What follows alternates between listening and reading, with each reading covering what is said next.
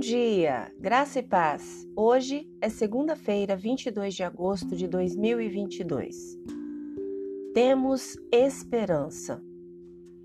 Todos nós já passamos por épocas difíceis, seja um evento mundial, uma perda pessoal ou uma combinação de coisas que deixaram você se sentindo desamparado, sem esperança ou sozinho. O sofrimento é algo que nós experimentamos. Mas uma das belas promessas que Deus nos dá é que um dia Ele removerá nossa dor, tristeza e sofrimento para sempre. O livro de Apocalipse até nos diz que haverá um novo céu e uma nova terra. Nesse lugar, tristeza, dor, mágoa, transgressão e morte não existirão mais. No capítulo 21, versículo 4 diz: Ele enxugará dos olhos toda lágrima, e não haverá mais morte, nem tristeza, nem choro, nem dor Todas essas coisas passaram para sempre. Nesse momento, todo o coração humano será como Deus originalmente planejou, perfeitamente completo em seu amor. Na presença do nosso Santo Deus, nos tornaremos completos. As Escrituras contam a história de que Deus é suficiente para nós. Ele sempre foi. E quando ele voltar e criar um novo céu e uma nova terra, ele fará tudo novo, porque a sua presença faz todas as coisas novas. Mas o mesmo Deus que nos confortará na eternidade, tornando-nos completos, também é nossa fonte de conforto e força hoje.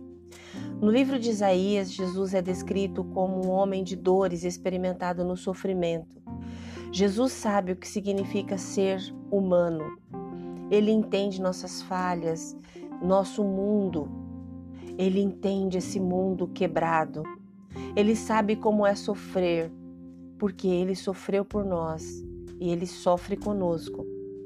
O Deus que venceu o mundo ao nos enviar o seu Filho, um dia acabará com nossa tristeza e dor para sempre, redimindo aquilo que enfrentamos para a sua glória e para o nosso bem.